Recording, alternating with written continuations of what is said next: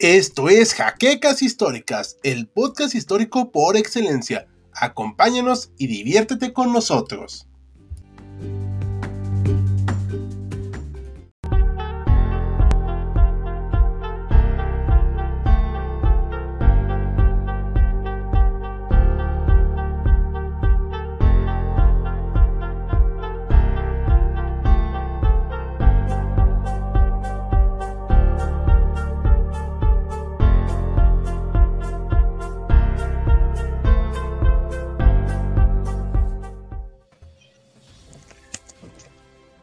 Buenas noches a todos los historiadores. Estamos reunidos en esta ocasión para hablar de la Segunda Cruzada. Nosotros ya hablamos de la primera en un live anterior, en otra encarnación con los integrantes de HC, pero en este momento hablaremos de la segunda y en esta noche nos acompañan David, que se encuentra aquí con nosotros. No sé si nos oye. Mucho gusto, buenas noches. Buenas noches, el doctor Mariano García. Hola a todos, buenas noches. Y Maximiliano, que es nuestro más este, conocedor de este tema medieval. Saludos, buenas noches. Buenas noches a todos. Pues vamos a empezar con esta cosa llamada Segunda Cruzada. Y si identifican la música, pues esperemos que les agrade. Ustedes no digan de qué es para que no se enoje Maximiliano del tipo de música que pusimos. Entonces, vamos a empezar a hablar de esta cosa llamada Segunda Cruzada. Y nos mandan saludos Sergio Lugo, nuestro patrocinador, buenas noches, y Facundo Morelo, que nos manda abrazos. Muchas gracias a ambos. Y recuerden que pueden darle me gusta, comentar y compartir para seguir difundiendo nuestro contenido en varios canales. Así que vamos a empezar. A ver, ¿qué es? Bueno, hablamos de una primera cruzada en su momento, ¿se acuerdan? Hace tiempo, David todavía nos integraba con nosotros, pero eh, ¿de qué se, ¿Por qué se dio esta primera cruzada? A ver, cuéntenme, para ponernos en contexto.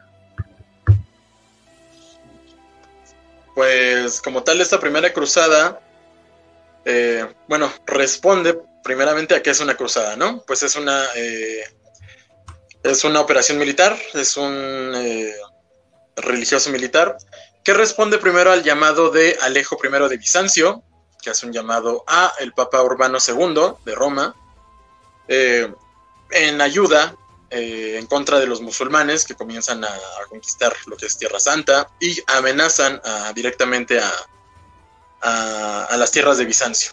El Papa Urbano, eh, respondiendo prácticamente a este llamado que parecería extraño, ya que provienen pues de dos corrientes ideológicas ya separadas por un cisma, creo que es el de 1054, si, si no soy mal, el cisma de 1054. Este, y el Papa Urbano justamente responde eh, en pos de, esta cruzada, ah, bueno, de esta lucha en contra de los musulmanes, por varios motivos. Uno es el fervor religioso, o al menos así se, relata, que es este fervor religioso en pos de, eh, de recuperar Tierra Santa, Jerusalén y los grandes sitios de donde se eh, surgen prácticamente la religión cristiana. Otro también es eh, de poder, donde él eh, ve una posibilidad de extender su dominio, su influencia, tanto a Bizancio como a la, parte de Oriente Medio. Y pues también económico, porque abre buenas rutas a lo que es este, esta ruta hacia Asia y también pues de Oriente Medio. surge también en, en, lo que es en la idea del concilio de eh, Clermont eh, del noviembre de 1095, en el que estos clérigos se reúnen a discutir esta eh, petición de ayuda de Alejo I. el Papa Urbano II les dice, ok, vamos a luchar, vamos a, a, combatir a estos rivales ideológicos del cristianismo. Es una campaña en nombre de Dios prácticamente, y como una anécdota se dice que él al finalizar este discurso, esta, esta exhortación para ayudar a la cristiandad, a los hermanos cristianos de Oriente, dice, porque, a Dios, porque Dios así lo quiere. Y así se organizan entonces estas campañas militares en los que los cruzados pues son eh, de la población civil. Bueno, en esta primera eh, son algunos nobles, algunos que no tienen herencia, que no tienen un eh, título directo al poder, podría decirse, y en pos de obtener un poco de poder, un poco de riquezas y ganancias, se van a esta cruzada. Eh, como tal, pues muchos de ellos tienen que financiarse sus, sus propios armamentos, algunos de los caballos y, suplirse sus, sus, propias necesidades para poder irse a, al combate contra estos em, rivales, eh, tanto ideológicos como económicos y eh, religiosos. Eso sería como el, el, origen tanto de qué son y por qué surgen las cruzadas. Ok, eh, ¿algo que quieran complementar para esto? bueno, solamente para esta primera cruzada que bien menciona David, es correcto todo lo que él dice, es importante ver dos cosas. Primero que nada, cómo surge o sea, como un llamado del Papa, ¿no? Que recomienda que se pelee por, esta, por la Tierra Santa en Medio Oriente y que mucha gente que no está entrenada militarmente, que no son militares, caballeros, nobles ni nada por el estilo, obedecen este mandato, buscan las armas que tengan a la mano y salen luego, luego a pelear por su fe. Entonces, la, la primera cruzada se divide en dos fases, que es esa primera fase de la gente, digamos, no noble, no militarmente armada, no preparada, que salen directamente a Jerusalén y mueren a manos de los musulmanes mucho antes de llegar.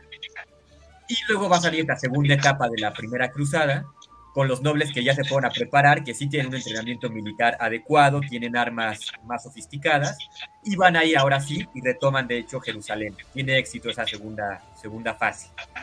Y en segundo lugar es muy importante ver que una vez que logran conquistar Jerusalén, contra todo pronóstico al parecer, van a instaurar ahí el reino latino de Jerusalén. Es decir, es un reino ya dominado por la zona occidental, que sería Francia, obviamente de mano de, los estados pontificios. Y van a nombrar ahí a Godofredo de Bouillon como el rey, o le van a pedir que él sea el rey de este reino latino. Sin embargo, Godofredo de Bouillon se niega. Dice, yo no puedo llevar una corona de metal, de oro, donde Jesucristo llevó una de espinas. Entonces, rechaza su título como rey de, del reino latino y acepta el de protector del Santo Sepulcro. Es un detalle importante a tomar en cuenta. Yo tengo una pregunta. Tal vez sea una fijación que yo siempre tengo de que hay razones económicas detrás de cualquier movimiento histórico importante. Siempre yo he oído que esto pues es un movimiento meramente religioso, meramente que tiene que ver con la voluntad del mundo cristiano de recuperar esos territorios. ¿Es así de bonito? ¿O detrás ha habido algo como que el rey de Francia o el rey de Inglaterra movieran a sus por, por tener dominios? No lo sé. No sé si ustedes tengan algo adicional o me quede con esa idea de que efectivamente un movimiento genuinamente religioso y por la defensa de la fe, estos grupos pues, se movieron y movieron que les debe de haber costado, pero en forma, ¿eh? Para como estaban los reinos en esa época. Es una pregunta muy interesante y bueno, la respuesta es más o menos larga. Resulta que Jerusalén y toda esa zona de Medio Oriente pertenecía originalmente al Imperio Romano de Oriente, a lo que sea Constantinopla o Bizancio. Sin embargo, desde el siglo VIII en adelante, incluso desde antes, empiezan los musulmanes a conquistar toda esa zona. Y pues hay que recordar que aquí los musulmanes eran el gran terror de los europeos porque profesan, profesan una fe totalmente diferente. O sea, al mismo tiempo es una fe monoteísta, pero que niega la divinidad de Jesucristo, niega al, Dios judio-cristiano, bueno, lo va, se parece mucho, ¿no? Alá, al Dios de los católicos, cristianos, tanto ortodoxos como católicos. Sin embargo, no son exactamente iguales y esto pues va a preocupar mucho a los católicos. Entonces, en un primer momento los toman por sorpresa, conquistan prácticamente todo Medio Oriente, conquistan el norte de África y llegan hasta el sur de España. Entonces los franceses logran detenerlos ahí con Carlos Martel en los Pirineos. Y no se va a intentar una reconquista ni nada por el estilo, o si se intenta no se tiene éxito, se deja una marca francesa ahí, una marca, eh, lo que sea hoy Cataluña. Y por el lado de los constantinopolitanos, sí van a pelear constantemente con ellos, pero no tienen mucho éxito. Logran defenderse, mas no reconquistar gran parte de su territorio. Entonces se dice que ahí el, emperador de Constantinopla manda una carta pidiendo auxilio al Papa, que en este caso va a ser Urbano II. Y a partir de ahí, pues ya hay muchísimas teorías de por qué Urbano II sí convoca a esta segunda cruzada. el, el primero de estos motivos sí va a ser el religioso, ¿no? De vamos a recuperar Tierra Santa, que es donde nació Jesucristo, donde fue la crucifixión, donde predicó, un lugar muy importante y no se había hecho nada hasta el momento para recuperarla. Se va a ofrecer por ahí también indulgencias para los pecados. Si tú participas en la cruzada, vas a obtener el perdón, puedes reducir tu tiempo en el purgatorio, X o Y cosas. Y por otro lado está la parte que mencionaba David anteriormente, de los caballeros, los nobles, los duques, los condes, o hijos de estos condes y duques, que no pueden aspirar a un trono o algún puesto mayor, debido a que son los hijos segundos, terceros, cuartos o hasta séptimos. ¿no? O sea, no van a obtener una herencia considerable.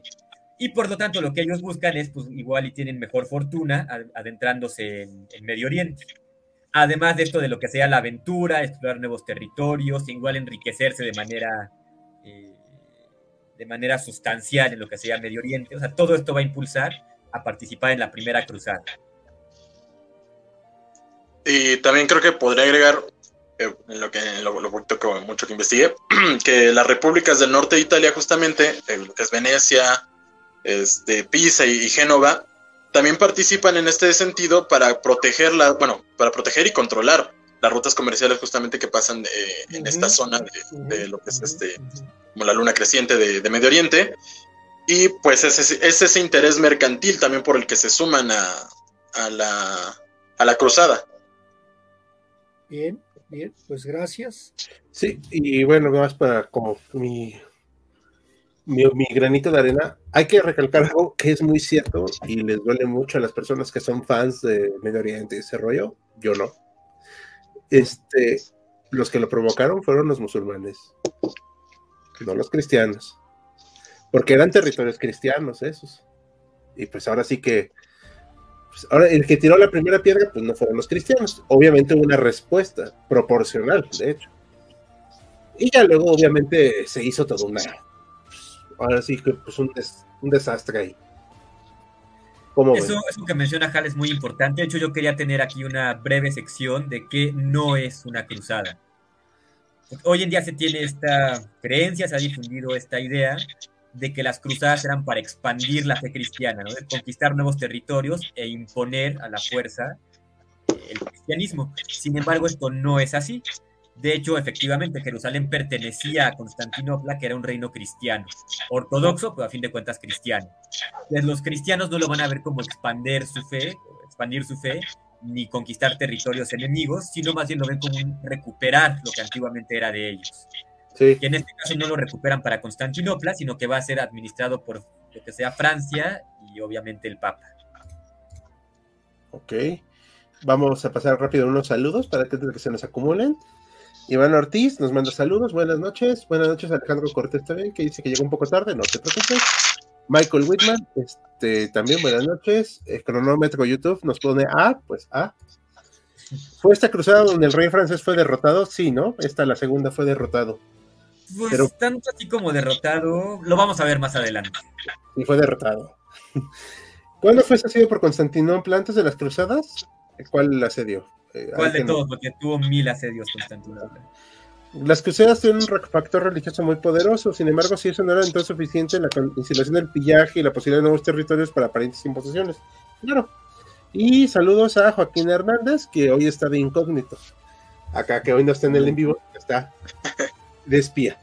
Ok, bueno, este, pues este mapita, aunque está en formato PNG, pero sí se alcanza a ver ¿Dónde vemos estos reinos y principados que estábamos hablando ahorita? Lo que queda del Imperio Bizantino es esto, ¿eh? O sea, ya no, ya no es la mega extensión que había.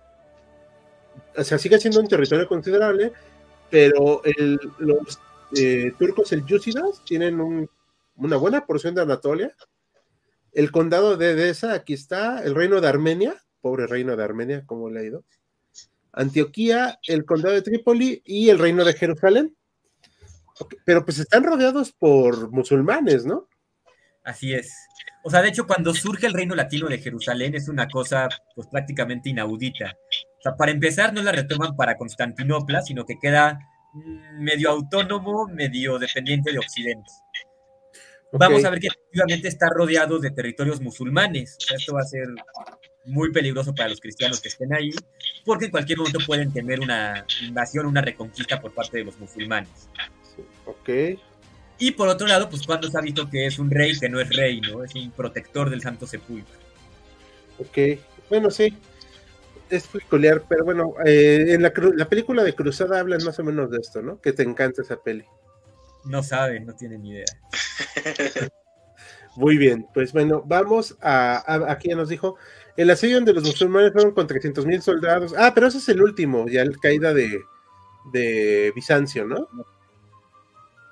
Creo que se refiere... A la caída de Constantinopla todavía nos falta. Ya, hablamos de ese tema, ¿no? En otro en vivo. Así es. Ok, ahí eh, voy a ponerle el enlace ahorita, este, para que lo puedan consultar luego, cuando terminemos este. Entonces, vámonos al principio. A ver, entonces, ¿por qué se da esta, esta segunda cruzada si ya hubo una primera? A ver, cuéntenos. ¿Quién Perfecto.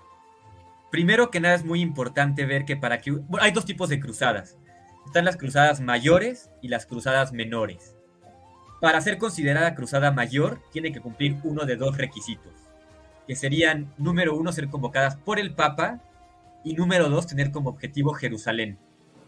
Vamos a ver que en algunos casos de las cruzadas mayores, si no se cumple uno, se cumple el otro y si no los dos. Por ejemplo, en el caso de la primera cruzada, efectivamente la convoca Urbano II y tiene como objetivo recuperar Jerusalén. Sin embargo, la segunda cruzada no va a ser eh, no va a tener como objetivo la capital, bueno, el imperio latino, reino latino de Jerusalén, porque eso ya estaba en manos de los cristianos, o sea, eso ya lo habían recuperado y por lo tanto no tiene caso pelear nuevamente por esa ciudad, sino que va a ser convocada esta vez sí por el Papa Eugenio III para pelear por Edesa. Entonces ahí es donde no se cumple uno de los requisitos, pero sí el otro. Vamos a ver ahí, no sé si puedas enfocar, podemos buscar por ahí la ciudad de Edesa, que es muy, muy cerca de, Jerusalén. Si no, bueno, lo podemos situar ahí muy cerquita de donde está el ah, reino. Perdón, es que estaba apagado el micrófono. Aquí está, ¿no? Muy bien. Es la verde, ¿no? Ajá, como, como color beige, como amarillo. Entonces vamos a ver que Edesa es conquistado por los cruzados en un primer momento y por lo tanto pues tiene una zona más o menos segura para poder defender Jerusalén. Sin embargo, vamos a ver que entre la primera cruzada y la segunda, los musulmanes retoman Edesa. Esto va a preocupar grandemente al Papa, que es Eugenio III, va a preocupar a toda la gente cristiana de aquella época, porque van a decir, ok, tenemos Jerusalén, es cierto, pero está muy vulnerable, o sea, está rodeada de estados musulmanes, y obviamente, pues los musulmanes quieren recuperar la tierra que ellos ven como suya. Entonces sabemos que en cualquier momento puede haber un ataque, puede haber un intento de reconquista y esto los va a poner muy nerviosos. Entonces, debido a eso, el entonces Papa Eugenio III va a considerar necesario convocar a una segunda cruzada. Va a expedir su bula, pero en este caso no manda llamar a toda la cristiandad, sino que se limita a llamar al rey de Francia, que va a ser Luis VII. Y se dice por ahí que también esperaba que asistiera el rey de, bueno, el emperador del Sacro Imperio Romano Germánico, que sería Conrado. Pues esperaba que asistieran estos dos monarcas, obviamente con sus respectivos ejércitos, para recuperar Edesa y tener, digamos, un colchón que defienda Jerusalén. Sin embargo, aquí, bueno, van a pasar muchas cosas. Por un lado, se dice que el rey eh, Luis VII sentía un poco de culpa por una política fallida que había llevado a cabo ahí en Champaña, y por lo tanto se especula que él mismo pudo haber considerado necesario iniciar con esta segunda cruzada antes de que el Papa se lo dijera. De esto yo no se los puedo confirmar, o sea, no les puedo decir que, está 100% confirmado, sin embargo es una posibilidad. Y aunque no fuera así, pues en cuanto el Papa se lo pide, él accede, ¿no? Él sí se embarca en esta nueva cruzada, que sería la segunda, la segunda cruzada mayor. Por otro lado, el, eh, el rey de, bueno, el, emperador del Sacro Imperio Romano Germánico también va a responder a este llamado y va a alistar a su ejército. Entonces, por lo pronto tenemos aquí dos monarcas europeos católicos que van a pelear en contra de los musulmanes y van a buscar recuperar Edesa. Es importante mencionar que Edesa fue capturada por el, le voy a llamar general eh, musulmán, que era Nur al-Din. Entonces Nur al-Din logra recuperar, aquí lo tenemos, lo representa de una manera un poco occidental, pero ahí podemos ver a Nur al-Din que se convierte pues, en el nuevo terror de los, de los cristianos en Medio Oriente, porque está conquistando toda esta zona, ¿no? todo este territorio. No sé hasta aquí si tengamos alguna duda o vamos todos bien. Eh, vamos bien. Eh, también hay que recordar que, este, o sea, sí hay reinos europeos ahí. Este es Baduino II, el rey de Jerusalén. Saluda a quien haya estornudado. Este, y vemos en este mapa, que me pareció muy bueno, o sea, cómo está totalmente rodeado este territorio. O sea, sí tienen acceso al mar, pero pues también sirven como una suerte de separación entre el mundo cristiano y el mundo árabe también que ya está en el norte de África, ¿no? Así es. Así es. De hecho, en un primer momento, cuando el Islam está en sus primeros años de vida, Mahoma va a conquistar gran parte de lo que hoy en día es la península arábiga. Ahorita vamos a tenemos por ahí el, no sé si el mapa o a Mahoma. Y bueno, una vez que Mahoma, van a tener sus, va a tener sus cuatro sucesores inmediatos, que son los cuatro califas. Entre ellos va a estar Omar, va a estar eh, Osmar, Osmar, y vamos a tener a Abu Bakr. De hecho, Abu Bakr es el primer sucesor de, perdón, de Mahoma, y él va a conquistar lo que sería pues, todo el norte de África o gran parte del norte de África. Entonces, efectivamente, los cristianos pues, se ven un poco rodeados, se sienten amenazados por este ejército que es inmenso, está muy bien organizado de un momento para otro y buscan expandir su fe hasta donde ellos puedan llegar. Entonces, esto es muy importante, no sé si puedo eh, decir la palabra, pero se le conoce como YIHAD, ¿Qué va a ser este combate espiritual en contra del infiel? La guerra santa, ¿no? Efectivamente para los musulmanes. E, este mapita aquí, para completar, es la parte que tiene conquistado en ese tiempo el mundo islámico. Y vemos acá, pues, dos terceras partes de España, bueno, lo que diríamos España y Portugal. Sí. Y que también se desarrolla una cruzada para reconquistar Lisboa. Así es. O sea, es parte de esta segunda cruzada. Correcto. De hecho, bueno, por ahí dicen que es la única, la primera y única victoria que tienen los cruzados, porque bajan de lo que es Europa Occidental hacia Europa del Sur, lo que sería hoy en día España y Portugal, y efectivamente liberan Lisboa. Logran liberar esta ciudad, y de ahí pues se pasan, como cada quien puede, hasta lo que hoy en día es Medio Oriente. Aquí entonces es la Tierra Santa o lo que rodea la Tierra Santa es muy importante ver que los ingleses, aunque el Papa esperaba que fuera comandada por franceses y tal vez alemanes, los ingleses se enteran de esto y aunque no participa el rey como tal, sí va a mandar o van a participar algunos nobles ingleses con sus respectivos ejércitos. Entonces vamos a ver que participan ingleses, franceses, alemanes y los mismos hierosolimitanos, ¿no? que van a estar ahí ya en medio del conflicto. Y muy importante aquí, no es Balduino, perdón, no es Godofredo de Bouillon el que participa, porque él muere. Una vez que él muere, el, patriarca, que es el líder religioso de Jerusalén, va a tomar el control de la ciudad por espacio de un poco tiempo y después va a ser tomado por, ahora sí, Balduino II. Y Balduino II se dice que tiene un carácter un poco más aguerrido, por lo menos eso parece, y sí va a participar un poco más de manera activa en todo esto.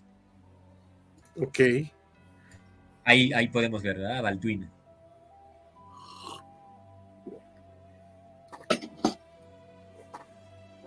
Muy bien, entonces podemos regresar al, mapa, por favor, donde está Europa y la península arábiga.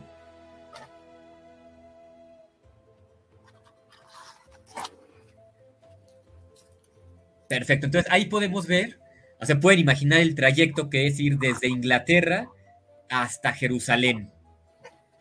O sea, es más o menos equivale, es un poquito menos que recorrer México desde la parte más eh, al norte hasta la parte más al sur. Y hay que considerar aquí que pues, la zona es, difícil, no tiene por supuesto vehículos motorizados, no tiene nada parecido a esto, y por lo tanto la gran mayoría tiene que movilizarse a pie o algunos de ellos a caballo.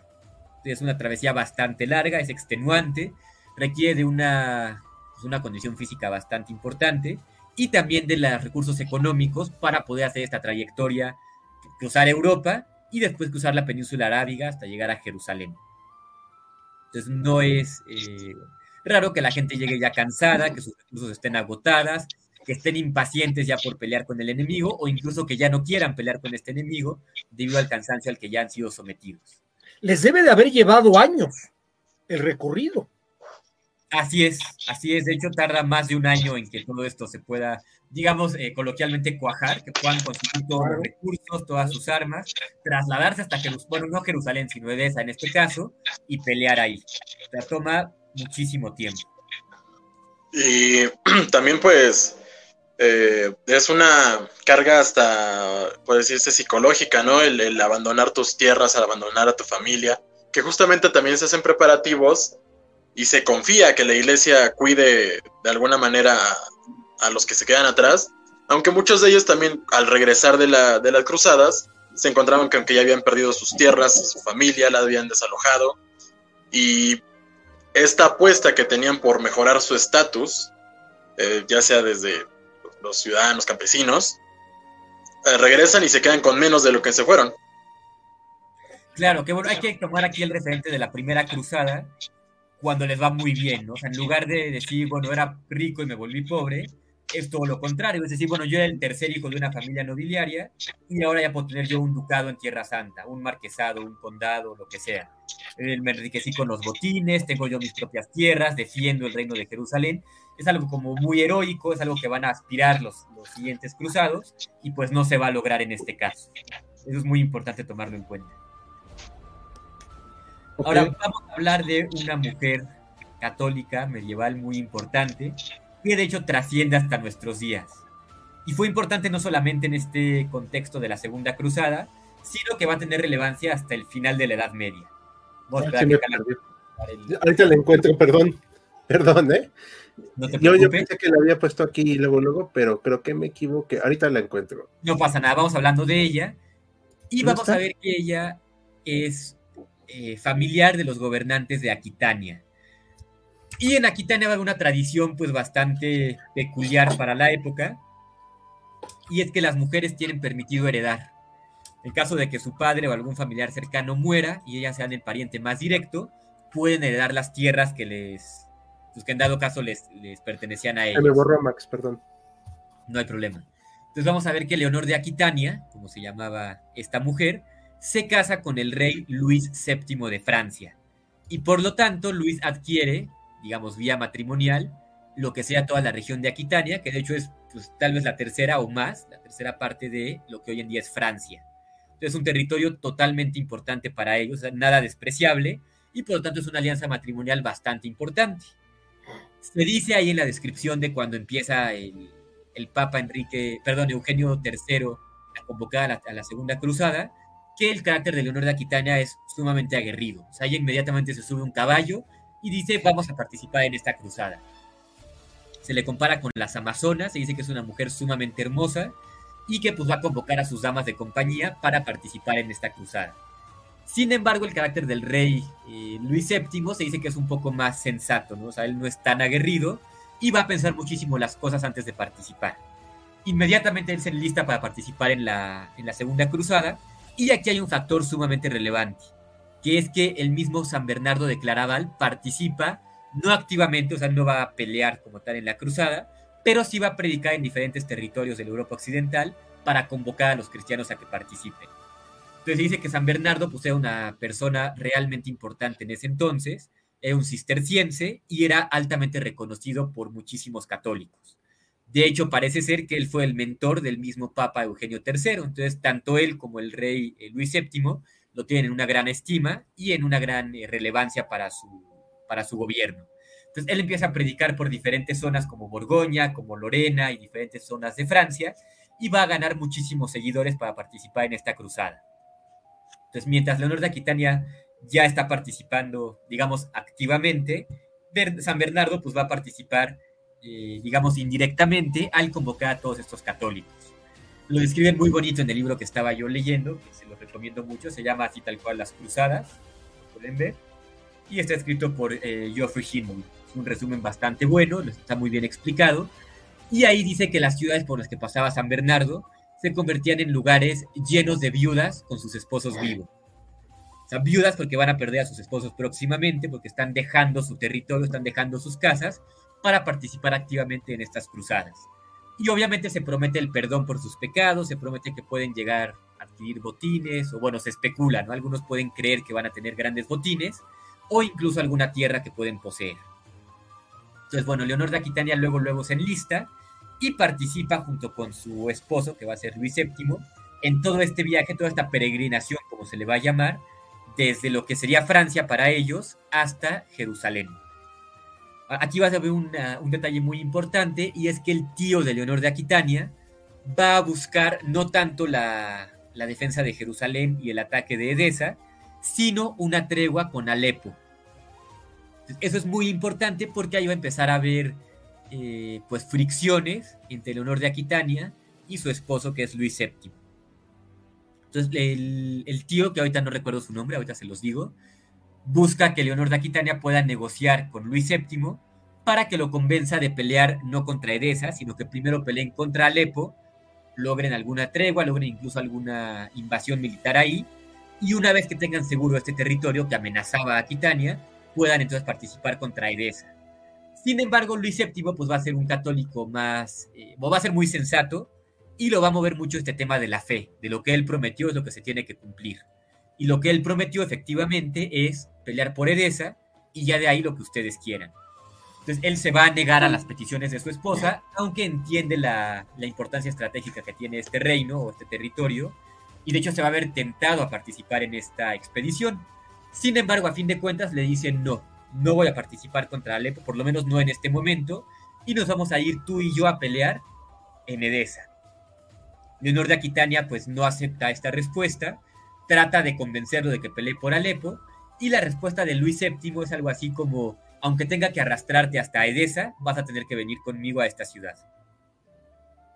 Entonces, evidentemente a, a Leonor de Aquitania no le va a gustar esta respuesta, y le va a decir muy bien, entonces regresando a Europa voy a pedir el divorcio con el Papa. No, o sea, ¿y eso se podía? Técnicamente no, sin embargo, bueno, había varias eh, políticas en la época que podían. Los reyes sí podían, los reyes sí podían. Efectivamente. Antes de seguir, ponemos un par de comentarios. Adelante.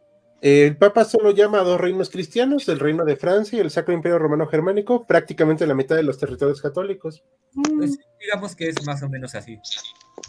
Ok, Facundo, esa reina era como Patmé, pero más o igual de fastidiosa. Procuremos mudar el lenguaje, por favor, porque no puedo decirlo en frente de las cámaras. San Bernardo predicó tan perrón que reclutó mucha gente para las cruzadas, sí.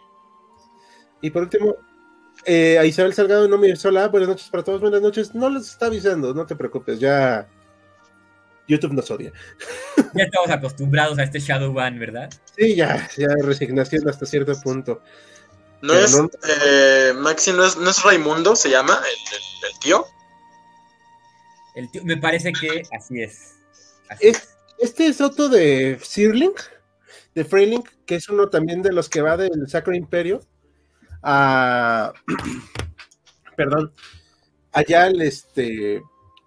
A, las cruzadas pero eh, es muy curioso que estos alemanes fueran con tanto ahínco, ¿no? O sea, sobre todo tiempo después que se dio esta reforma protestante, pero ellos sí eran muy devotos por lo que se ve.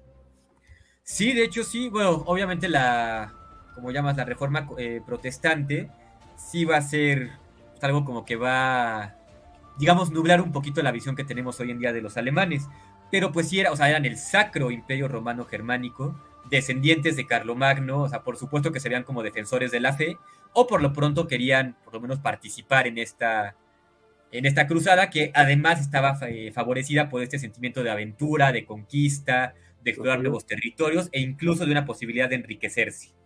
Todo eso sí iba a favorecer esta, esta parte de la cruzada. Este es Otto de Freising, el alemán que va hacia este lado del, del mundo pero es derrotado también en 1148. O sea, en síntesis, por lo que estoy, hemos leído y visto, aunque estaba mmm, bastante cohesionada, es un fracaso total esta cruzada, ¿no? Pues sí, excepto por la conquista de lo que hoy en día es Lisboa, que como les decía es su primera y al parecer única victoria. En teoría sí es un fracaso porque no se logra, eh, no se logra el objetivo que era recuperar Edesa. Vamos para allá. Uh -huh. Vamos a ver entonces que los cruzados avanzan. Mm, bueno, los alemanes siguen la misma ruta que siguen los de la primera cruzada. Aquí está. Pasa por Dorilea, que de hecho es una de las victorias más importantes que tienen en la primera cruzada, porque es la primera gran victoria de los, de los primeros cruzados. Dorilea la mencionamos en, la, en el en vivo sobre la primera cruzada, y vamos a ver que los, eh, los cruzados de la segunda cruzada van a, van a pasar por la misma ruta. Entonces, están muy confiados, pasan por Dorilea, y ahí pues parece ser que se los olvidó hacer este como estas visitas, digamos, de reconocimiento, ¿no? De enviar pequeños grupos de soldados que puedan explorar el terreno, que vean que no hay gente hostil a sus alrededores y que es seguro pasar por ahí. Eso no lo van a hacer. pasan muy confiados por ahí y pues los musulmanes sí hacen este recorrido de reconocimiento. Pues ellos sí envían pequeños grupos de soldados que van a ver al ejército alemán acercarse a su territorio y por lo tanto los van a emboscar justamente en Dorilea. Entonces se dice las fuentes de la época dicen que son un millón de alemanes que participan aquí. Sin embargo, más, eh, bueno, los estudiosos más contemporáneos dicen que son alrededor de 20.000. Estos 20.000 soldados son emboscados por los musulmanes y de hecho van a ser derrotados en esta primera emboscada. Oye, ¿un millón? ¿En serio alguien dijo eso? Eh, bueno, en la Edad Media es muy eh, común, digamos, dar cifras más allá de lo real. Porque pues un millón de alemanes, pues imagino que eran todos los alemanes que había. Que de hecho, bueno, fueron bastantes, pero yo por supuesto que dudo que hayan sido un millón. Hay un, hablando de eso de las cifras, hay un libro muy interesante de un historiador, Alfonso Mendiola, que habla, se llama el libro Verdad Romanesca y Verdad Historiográfica. Y habla de que era muy común en esa época el que, como nosotros podríamos decir un titipuchal, en lugar de decirle así, le ponían ceros por eso tenemos unas cifras extraordinarias de un montonal de batallas. Y de hecho, complementando este dato, es muy interesante el libro de Marco Polo. Hoy día lo conocemos como Viajes, los viajes de Marco Polo. Sin embargo, se dice que originalmente o en algún momento se le conoció como el millón, porque Marco Polo viaja hacia lo que hoy en día es Japón, China, incluso llega a Madagascar, ¿no? Pero él se dice que ahí las cifras que él utiliza siempre es el millón había un millón de habitantes, había quién sabe cuántos millones y millones y millones de X cantidad de cosas. Y por lo tanto, es, o sea, se repite tanto esta palabra que le van a decir el millón. Ahí vemos cómo la tradición medieval se conserva hasta tiempos de Marco Polo, de, esta cifra. me imagino que pues, también eso es justamente en este, pues, como en, la, en las crónicas, ¿no? De, ay, bueno, no hay un registro como tal preciso de, los participantes y pues como cuánto le calculas, ah, pues ponle que un millón, ponle que cien mil. Además, bueno, imagínate una persona que vive en una aldea europea del siglo XII, ah, que de repente vea todo un ejército alemán reunido, o sea, es algo impresionante. Claro, claro, claro. Pues es impresionante para ellos. Sea un millón, sean veinte mil, fueron derrotados por los musulmanes en Dorilea. Igual se dice diezmado en el ejército, no quedó solo la décima parte, igual son datos que no podemos estar 100% seguros. Pero lo que sí se sabe es que los alemanes se retiran de Dorilea y se unen ahí a las tropas francesas. No han sido atacadas, o sí, sí, no están diezmadas todavía, y por tanto forman un solo contingente que va a participar juntos en esta expedición. Muy importante aquí es que Conrado, que es el rey, de, el rey del Sacro Imperio Romano Germánico, se enferma. Se enferma y se tiene que retirar un poco más al norte, para ver si logran curar al rey y que siga participando en esta batalla. Y pues contra todo pronóstico el rey sí se recupera, sí logra sanar y regresa para participar. ahí bueno, se dice que es algo totalmente fuera de todo contexto, es algo realmente extraño, insólito, porque dada la época y los conocimientos médicos que se tenían, una vez que te enfermabas era muy poco probable que te curaras y mucho menos que pudieras seguir participando en esta batalla. Entonces es un dato a tomar en cuenta. Y por último, otro detalle muy interesante de los alemanes es que Federico Barbarroja también participa. Obviamente no como emperador, no como rey, nada de esto, pero sí como una mano derecha, digamos, de, pues del que sí es el emperador del Sacro Imperio Romano Germánico. Eh, Federico Barbarroja es muy importante porque él va a participar en la siguiente, en la tercera cruzada, ahora sí comandando al ejército alemán. De hecho, va a ser primo, hasta donde sé, de Ricardo Corazón de León. ¿Cuál es el que se muere bañándose, Federico? Justamente se ahoga. Ah, Sí, no, súper anticlimático, se ahogó en un río o algo así, ¿no? Sí, o sea, además pésimo, ¿no? Porque está liderando a los alemanes, todos están siguiendo a este rey y se muere ahogado, o sea. Pues, pues era, era un spoiler para casi 900 años después. Ah, todos los que juguemos Age of Empires ya lo sabemos. Sí. Muy bien, entonces vamos a ver ahora. Aquí dice un comentario de Alejandra, perdón, antes de que sigamos.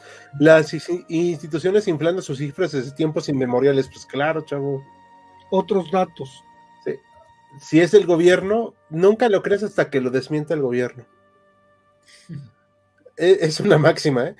Oye, pero, a ver, el rey de, Bizancio, bueno, el imperio bizantino, lo que sea que quede del imperio bizantino, pues era Manuel I, ¿no? Pero ¿estaba feliz de recibir a esta gente? Total y completamente no. De hecho, veían con muy malos ojos a los alemanes, ¿no? A los del Sacro Imperio Romano Germánico. Sí, algo así como de no te quiero en mi territorio, no te quiero ni ver. Los alemanes llegan con y dicen, bueno, déjanos pasar por tu territorio, eh, venimos en son de paz, no te vamos a invadir, no te vamos a atacar, y déjanos pasar a Tierra Santa.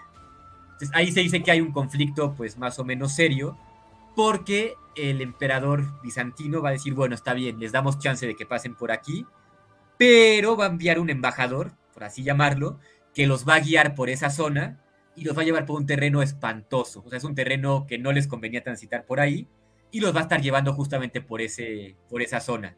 Entonces los alemanes se van a enojar, van a decir, ¿cómo es posible que nos hagan esto cuando vamos a pelear juntos por Tierra Santa? ¿no? igual podían pensar que van a pelear juntos, porque a fin de cuentas Manuel I hace una alianza con los musulmanes de no agresión. Entonces Manuel I termina no participando activamente en la Segunda Cruzada. Y obviamente los cristianos de Occidente lo van a ver con pésimos ojos, porque va a decir, bueno, estamos reclamando un territorio que antiguamente era tuyo, ¿no? O por lo menos íbamos a participar juntos en esta cruzada, y a fin de cuentas te retiras y pues parece que estás hasta aliado con los musulmanes. Entonces eso va a ser mal visto desde el principio hasta el final de la Segunda Cruzada. Exacto. Y además hay que tomar en cuenta que el, bueno, no creo que fuera de gratis que pasaran los católicos, que ya no eran, se supone, católicos los, los del Bizancio. No creo que fuera de gratis que pasaran por ahí. Se llama, se hacen llamar, o por lo menos los conocemos como cristianos católicos ortodoxos. Entonces, de catolicismo, pues sí, sí hay, pero es diferente que el catolicismo latino. Hasta ese momento eran muy pocas las diferencias que había y son realmente muy sutiles aunque muy importantes para los cristianos de esa época. Y vamos a ver que en este momento va a haber sobornos, pagos y traiciones por todas partes. No hemos hablado ahorita del pueblo judío, pero va a estar ahí también imbuido en este conflicto, porque como vimos en la primera cruzada, antes de participar ya eh, para, para conquistar Jerusalén, van a hacer una especie de limpieza étnica. Van a ver a los judíos con malos ojos van a ver que son, digamos, el pueblo traidor, ¿no? El que mató a Jesucristo y por lo tanto, pues tienen como cierto recelo contra estas comunidades. Entonces, luego, luego van a empezar a atacar tanto en la primera como en la segunda cruzada a las comunidades de judíos. Entonces, aquí se dice que algunos judíos logran pagar, sobornar, incluso comprar la lealtad de algunos de los líderes cristianos y les van a permitir quedarse en algunas fortalezas justamente para evitar esta limpieza étnica. Sin embargo, algunos de estos líderes cristianos terminan traicionando a los judíos que les pagaron y permiten que los cristianos los ataquen. Entonces ahí pues no les va muy bien a la, población judía. Sin embargo, bueno, vemos que a los católicos pues tampoco les fue muy bien en la, en la Segunda Cruzada. Vemos que los, eh, los eh, constantinopolitanos deciden no participar, hacen una tregua con los musulmanes y entonces se retiran de la cruzada. Entonces dejan franceses, ingleses y alemanes. Mm. Sin embargo, bueno, ya vamos ahorita encaminándonos al final de esta segunda cruzada, que va a ser cuando ellos toman la ciudad de Damasco. Ah, sí, ese fue un sitio muy importante. O sea, la ciudad de Damasco es vital para el comercio en Medio Oriente. Es vital no solamente para el comercio, también para los musulmanes que tienen una zona estratégica para ellos, y además, de acuerdo con la, con la religión católica, es justamente en Damasco donde San Pablo tiene una visión sobre Jesucristo y es ahí donde se convierte del judaísmo al cristianismo. Entonces deja de perseguir a los, a los cristianos y de hecho se convierte y empieza a predicar esta nueva fe. Entonces para los católicos tiene una importancia vital la ciudad de Damasco. Bueno, aquí vemos Alepo, no alcanzo a ubicar Damasco ahorita, no sé si... Ah, ya la ubiqué, aquí está. Ahí sí la puedes señalar para que los demás la puedan. Estoy este, bueno, creo que sí se pudo. así en la presentación, creo que sí se transmitió, ¿no? Sí, ahí está. El puntito ese ahí que acabo de señalar, esa es la ciudad de Damasco. Y es un punto, o sea, ellos ya la tienen bajo control los musulmanes, pero pues es un punto vital para ellos para pues controlarlo, o sea, también los cristianos. Ahora, aquí hay un detalle sumamente relevante, y es que el encargado de la ciudad de Damasco, digamos, quien lo gobernaba para los musulmanes, se llamaba Unur, o Unur, realmente no, no le sé decir cómo se pronuncia. acabamos de mencionar hace rato? Unur de Damasco. Este, es, este no es Unur, este es Aldin. Ok. Unur es diferente, él está participando ahí en Damasco. Sin embargo, todo parece apuntar a que Unur buscaba la paz entre musulmanes y católicos, cristianos en general. Entonces, él pues trata de mediar ahí, o sea, trata de hacer alguna alianza, dice, no me ataquen, no los ataco, o sea, hay paz para todos. Y los cristianos van a decir, no, estamos aquí muy cerca de Damasco, donde se convirtió San Pablo, no puede estar en manos de los sarracenos, y por lo tanto atacamos la ciudad de Damasco. Entonces ahí creo yo que es el primer, o tal vez el segundo gran error de los cristianos, porque están peleando por la ciudad de Damasco, de hecho no la logran tomar, aunque están pues cerca de hacerlo, cuando se enteran de que Aldín es convocado para defender Damasco. Entonces, en cuanto a los cristianos, tanto eh, alemanes como franceses se enteran de que viene Aldín, dicen, bueno, no nos conviene entrar en conflicto contra él, es un ejército bastante poderoso y no estamos preparados para enfrentarlo de esta manera. Entonces la decisión que se toma es, nos retiramos de aquí. Si no mal recuerdo, esta cruzada a veces es llamada como la cruzada de los estandartes, porque se dice que los cruzados solamente van a desfilar ahí con sus banderas y se regresan a sus casas. Sí, es que por eso yo estaba comentando y a lo que estuve leyendo, digo, insisto, no soy experto en el tema, pero pues, al menos me empapé un poquito, se puede decir que es un total fracaso. O sea, no logran ni un objetivo militar. Excepto por Lisboa. Sí, pero vamos, no era la tirada. O sea, pues porque además los cruzados nunca pelaron la península ibérica, la verdad. O sea, sí, digamos. llama mucho la atención de que hayan caído en Lisboa, como que además está a, miles de kilómetros del escenario. Sí. O sea, porque aparte, pues tienes una fuerza invasora en tu propio continente, ¿no? O sea, en las puertas. Como que debiste, en mi, bueno, en mi muy vulgar opinión estratégica, no sé, ¿ustedes qué opinan? como que estaba más urgente, ¿no? Lo que había en la península, pero bueno, lo dejaron 700 años, entonces yo creo que no fue tan urgente. Pues sí, ahí creo que influyen varios, varios factores. Por un lado, recordemos lo heroico, lo épico, incluso lo legendario que pudo haber sido la primera cruzada, cuando llama el Papa. Dice, bueno, somos todos descendientes de Carlomagno, tenemos nuestras diferencias, pero todos somos cristianos, y por lo tanto hay que defender todos la Tierra Santa y todos le hacen caso, tanto pobres como ricos, participan, derrotan en Dorilea, derrotan en Jerusalén y fundan el reino latino de Jerusalén.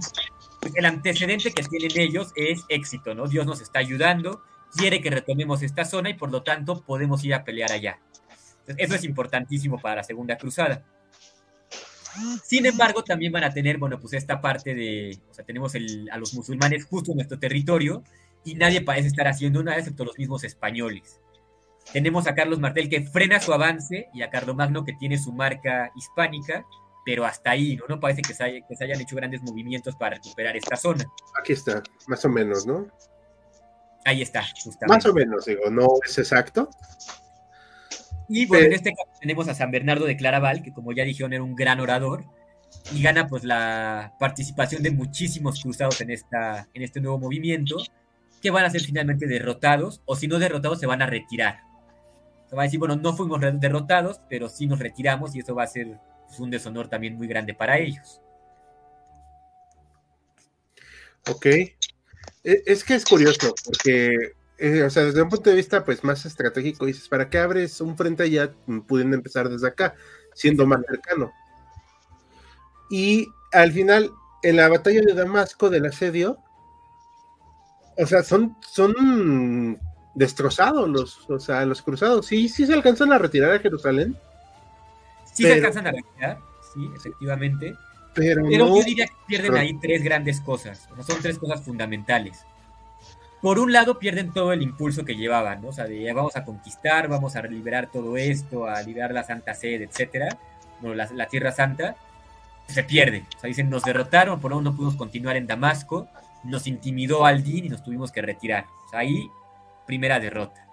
Segunda derrota, pierden el, las alianzas que tenían tanto con Unur de Damasco como con el rey Manuel I de Constantinopla. Entonces ahí las alianzas militares que tenían se van a la basura totalmente. Y finalmente ellos mismos pierden su propio honor, su propio, eh, pues el reconocimiento que tenían de esta participación que iban a hacer hacia, hacia Edesa y se tienen que retirar humillados de vuelta hacia Francia, hacia Alemania, hacia Inglaterra respectivamente. Entonces ahí está como digamos el gran fracaso de la Segunda Cruzada y podemos hablar aquí entonces ya de un epílogo, ¿no? De qué consecuencias va a tener esto para el mundo tanto occidental como oriental. Ahorita vemos de eso. Vamos a dar unos eh, mensajes más. Porque si no, van a pensar que no los estamos escuchando. A Pablo GT aquí sale los testigos de Jehová. Sí me gustaría que nos comentaras a qué te refieres, porque no sé si perdimos el hilo. Eh, Bruno de Gante, quién sea quién sea. Tengo entendido que Manuel I, Manuel I, perdón, Manuel I, Manuel I había dado el recelo de su padre Alejo a los cruzados. Se dice que ese, emperador no volvió a sonreír tras una derrota frente a los turcos es muy probable, porque ya estaban quitándole mucho territorio los turcos a los bizantinos, ¿no? Sobornos tradicionales en una vista al futuro de Latinoamérica, bueno, tampoco crean que las tribus indígenas no se hacían esas cosas, ¿eh? O sea, no se agarraban de las manos ni bailaban alrededor del arco iris. Y nos manda saludos, este Bruno de Gante, saludos, Bruno. Bueno, acá también hay algo que, o sea, pierden prestigio, pierden hombres, pierden la iniciativa, ¿no? También. Claro. Pero a ver, eh, tiempo después yo estaba leyendo que se fueron hacia Jerusalén, el reino de Jerusalén, y Edesa, creo, se fueron a tomar el Cairo. ¿Cómo para qué? El Cairo, bueno, si no mal recuerdo, eso no se da en la segunda cruzada, es un poquito más adelante pero pues iba a ser un lugar estratégico, ¿no? Por la zona en la que está. Está en Egipto, igual es un punto estratégico religiosamente, y pues van a tratar de obtener lo que se pueda. Entonces el Cairo va... Hay más de un conflicto, si no mal recuerdo, que, que trata de retomar el Cairo y que de hecho lo van a lograr. Por lo menos, si no mal recuerdo, en la quinta cruzada van a retomar el Cairo y esto como una como una gran victoria por parte de los cruzados. ¿no? Como no pudimos ir al objetivo que teníamos en mente, pero por lo menos tenemos el Cairo. O sea, ya hay un éxito. Así que, ¿qué dice aquí? Atacar Damasco, ¿qué puede malir Sal? Sí. Efectivamente. No, y es que aparte los, o sea, los rodearon totalmente. O sea, no, no hubo capacidad de ellos de reaccionar, de los cruzados. aquí es también muy importante señalar que no son aplastados, o sea, no llega al Din y derrota a todo el ejército y lo humilla como si iba a pasar más adelante en otra cruzada. la tercera. Eh, están peleando contra los musulmanes, se enteran de que viene al Din y se retiran. O sea, ya ni siquiera pelean, ya no lo intentan y tampoco son humillados de esta manera. Pero pues iba a ser muy mal visto esta, esta retirada, ¿no? Que van a hacer los, los cruzados en este momento. Entonces van a decir, bueno, ya se cumplió con la peregrinación, no logramos eh, todo esto y se retiran cada quien a sus respectivos países. Y esto va a tener consecuencias muy serias entre las relaciones Oriente y Occidente, en lo que va a ser la Tercera Cruzada y también en lo que va a devenir para la Tierra Santa. Entonces, si gustan, pasamos a la siguiente etapa de este live, que va a ser qué viene después de la Segunda Cruzada. ¿La tercera? Hay ahí un intermedio con cosas un tanto interesantes entre la, primera, entre la segunda y la tercera cruzada. Es aparte pasan 40 años. O sea, este, si mal no recuerdo, Saladino queda como sultán. Saladino va a ser sultán y va a avanzar vertiginosamente para recuperar Jerusalén. Eso lo vemos si quieren en otro live ya con la tercera cruzada, pero vamos a ver que él se enfrenta en un primer momento no contra Balduino II, sino contra, me parece que su nieto, que va a ser Balduino IV. Y ahí le van a meter la humillada de la vida, porque Saladino tiene alrededor de 50 años y Balduino tiene 16. Y además de esto, se dice que el ejército de Balduino eran aproximadamente 4.000 hombres, mientras que Saladino tiene 20.000 y el factor sorpresa. digamos, todo apuntaba a que Saladino iba a humillar a los católicos. Sin embargo, Balduino pues va, sale a pelear valientemente contra los musulmanes y pues gracias a Dios les gana. O sea, es una victoria verdaderamente contra todo pronóstico, participan los cruzados y los templarios contra los eh, musulmanes comandados por Saladino, y de hecho los van a derrotar y van a frenar su avance por un tiempo pues, bastante considerable. Digamos, esto pasa antes de la Tercera Cruzada. Algo muy importante, el rey Luis VII de Francia y su esposa Leonor de Aquitania regresan a, a Francia, van a ver al Papa y le van a solicitar el divorcio. Sin embargo, el Papa les va a decir no, no lo veo con buenos ojos, y les recomiendo que por favor vuelvan a avivar su amor. Entonces les dejo esta cámara, tiene una cama matrimonial bastante grande, y pues hagan lo que sea necesario para reavivar lo que había entre ustedes. Algo muy curioso es que en Francia se van a acuñar monedas en las que se conmemora la Segunda Cruzada y van a tener la efigie de, Luis VII como si hubiera ganado ahí, como si hubiera recuperado algún territorio importante, y van a difundir estas monedas por, por Francia. Ese es Luis VII, por cierto. Ese es Luis VII, ahí lo podemos ver. Muy importante la corona porque es rey, y de Francia porque vemos la flor de lis en su uniforme, ¿no? Que va a ser azul con dorado. Y la lanza como guerrero, ¿no? Así es, como guerrero, como cruzado, de hecho. Entonces los franceses van a decir, bueno, sí, el rey participó, el rey sí fue a la segunda cruzada, vamos a conmemorar este hecho. Ahora, el rey va a hablar con el papa, si no mal recuerdo es justamente Luis VII, y le va a decir así, con su santidad pido permiso y su buen visto para que me dé permiso de hacer una, una cruzada, no en contra de los musulmanes, sino en contra de los constantinopolitanos. ¿Por qué? Porque son vistos como traidores en este momento, que no quisieron participar contra los musulmanes y que de hecho se aliaron con ellos y no pelearon. Entonces, como les decía, aquí la, la relación Oriente-Occidente ya empieza a ser todavía más este, conflictiva. El Papa inmediatamente le va a decir no, no autorizo esta cruzada, pero sin duda pues sí quedan estas asperezas, ¿no? Que no van a ser limadas hasta mucho tiempo después, si es que se le puede llamar de esta manera. Sí, y además, tío, insisto, son 40 años después, es un tiempo considerable. ¿Cuánto era el, este, la expectativa de vida en Europa en ese tiempo? Como que 40 años a lo mucho. Y se me hace mucho, ¿eh? Sí, yo creo que estoy exagerando. Nos comenta Isabel Salgado. Fueron al Cairo por una cuestión de logística, pues no podían entrar por el norte, así que buscaron un punto del sur donde poder desembarcar, obtener recursos, llegar por tierra a Tierra Santa. Ajá. Los otros puertos del norte de África los dejaban en sueños de pocos, dueños de pocos recursos y Egipto por delante en su camino. Y en el péndulo africano que solo Monty pudo ganar en la Segunda Guerra Mundial. Bueno, sí. Pero Monty era un terco aparte. Continuando con, con Leonor de Aquitania, Ajá. parece ser que se, no sé si se perdonan, reavivan el amor como esperaba el Papa por un breve periodo, y después efectivamente piden el divorcio y se separan. Pues Leonor de Aquitania deja Luis VII y un poquito más adelante se va a casar con Enrique de Inglaterra, quien posteriormente se va a convertir en el rey y como les comenté al principio de este video, las mujeres en Aquitania podían heredar su tierra. Y de hecho, Leonor de Aquitania hereda su tierra, se va a quedar con Aquitania, que se le va, le va a ser retirada al rey de Francia, y una vez que se casa con Enrique de Inglaterra, pues Inglaterra va a dominar la tercera parte de lo que hoy en día es Francia. Leonor va a morir, su esposo Enrique va a morir, y su heredero Ricardo Corazón de León, pues va a tener toda esta tierra para él.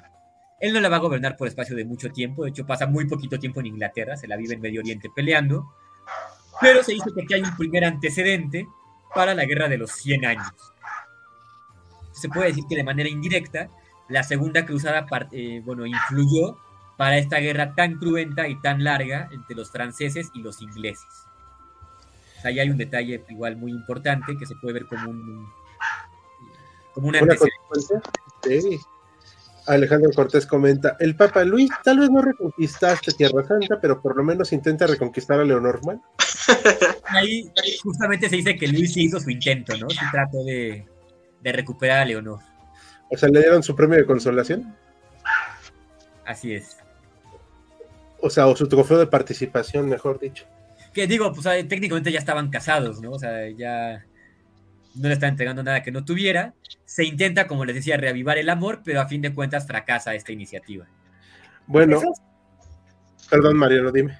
No, una pregunta. Esas tierras de Aquitania, que es parte de Francia y que creo que los reyes ingleses lo van a reclamar hasta la época de Enrique VIII. Creo que es un conflicto que los el, el, el, rey de Inglaterra se erigía como también rey de Francia. Y que van a tener un pleito ahí sonado que realmente no sé cómo se acabó resolviendo. No sé si fue un tratado, un arreglo, un cambio de algo por algo. No sé si sepan ustedes algo de eso. No estoy muy seguro, ahí sí la es que no lo he estudiado a detalle, pero me parece que justamente termina junto con la guerra de los 100 años. Que justamente pelean por esa tierra, que sí es el rey de Inglaterra, que sí es el rey de España. Eh, en un momento le pertenece a uno, en un momento le pertenece a otro eh, llegan, pues, si no a un acuerdo, por lo menos dejan de pelear en ese momento, pero pues les cuesta muchísimo. O sea, de hecho ahí va a haber una seria crítica en contra de la nobleza, en contra de la monarquía, y van a empezar sus primeros movimientos de clase media, ¿no? De la nobleza ya no es tan importante, no hay por qué seguirla. Y de hecho, esta importantísima batalla de Agincourt, en la que los ingleses son los franceses son derrotados por los ingleses que usan solamente un arco largo. Va a decir, bueno, pues tanta armadura, tanto entrenamiento, tanto uso, de la espada, y un campesino que sepa tirar con arco te puede matar fácilmente. Entonces las implicaciones van a ser terribles para la monarquía y la nobleza, tanto inglesa como francesa de ese entonces. Ay, sí, es que eran unos conflictos, porque aparte como la tierra la dividían y la heredaban, no era tan sencilla esas sucesiones, ¿no? Así es. Y ya por último vamos a ver que Nur al-Din bueno, va a auxiliar a Damasco, ve que los cristianos se retiran y bueno, uno esperaría que dijera, bueno, se retiraron, ya podemos estar más o menos en paz en este territorio, pero resulta que es todo lo contrario. Nur al-Din digamos que se envalentona con esta, con esta victoria para él y pues va a reavivar los conflictos entre una facción y la otra, lo cual a fin de cuentas yo podría decir que va a favorecer la participación de la Tercera Cruzada, tanto por musulmanes como por cristianos. Uy, bueno, entonces viene el, epílogo para la Tercera Cruzada. O sea, eso se va a dar por el avance de Saladino ante estos ya muy debilitados reinos cristianos, ¿no? Sí, bueno, aquí los reinos, eh, bueno, el reino latino, como vimos anteriormente, está total y completamente rodeado por estados musulmanes. O sea, ahí sí está, digamos, no a merced de ellos, pero sí está en constante conflicto, ¿no? En constante amenaza de que en cualquier momento cualquiera de ellos puede decir, bueno, vamos a intentar retomar Jerusalén, y efectivamente lo van a hacer, ¿no? En este caso con Saladino. ah, Saladino también que es un personaje muy, muy, muy peculiar. Pero bueno, ¿algo más que quieran decir, chicos? No, nada más para allá, cuando toma Constantinopla, el imperio otomano, ya en el siglo XV, eh, todo, todo lo que es los lugares santos quedan en poder del Islam, ¿no? Así es. Así es, aunque bueno, no sé desde cuándo, realmente no les sabría decir, pero sí hay como ciertos acuerdos por ahí. Seguramente, Por ejemplo, los peregrinos sí pueden, los peregrinos sí pueden acceder a, a, Tierra Santa, ¿no? A Jerusalén y de hecho el Santo Sepulcro, la, basílica o la, iglesia del Santo Sepulcro, está dividida, pertenece a la cristiandad, pero se divide en sus partes entre las diferentes facciones cristianas, ¿no? Como son eh, los católicos, los eh, maronitas, los ortodoxos, etcétera. Ok. Bueno, pues ya hablaremos en el futuro de una tercera cruzada. ¿Y ¿Algo más que quieran agregar, chicos? ¿No? ¿no? no sé, muy, duda, esclarecedor. Bastante. Estuvo bastante bueno. Hoy lo hicimos un poquito agradezco a, a David y a, y a, Maximiliano que nos hayan ilustrado. No, al contrario, les agradezco su participación, sus preguntas, los comentarios del público que siempre son bienvenidos. Sí, y pues yo no participé, según Mariano, no, no es rencoroso. No, no, pero los que llevaron la batuta tú y yo preguntamos y demás, pero los que llevaron la batuta fueron David y Maximiliano. Son más aplicados. Maxi. ah, bueno, él es porque él es el único mexicano que estudia Edad Media. Pero bueno. En generación de los 1.5, tal vez. ¿Y de esos cuántos sobreviven? Ahí sí ya no te sabría decir. Ah, bueno. Este, pues bueno, pues ahora vamos a estarnos terminando. Esténse pendientes mañana para la votación del nuevo en vivo. Eh, estrenamos short y vamos a tener video el sábado. Va a estar muy divertido el video del sábado. esténse pendientes. Y pues ahora sí que a nombre de todo el equipo de HC Historia Contemporánea, ahora terminamos más temprano, nos despedimos y esperamos que les haya gustado. Den me gusta, comenten, compartan. Gracias a todos, buenas noches. Buenas noches. Hasta, la- gracias. próximo. Hasta luego.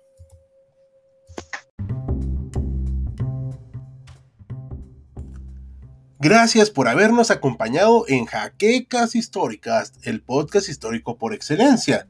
Hasta la próxima.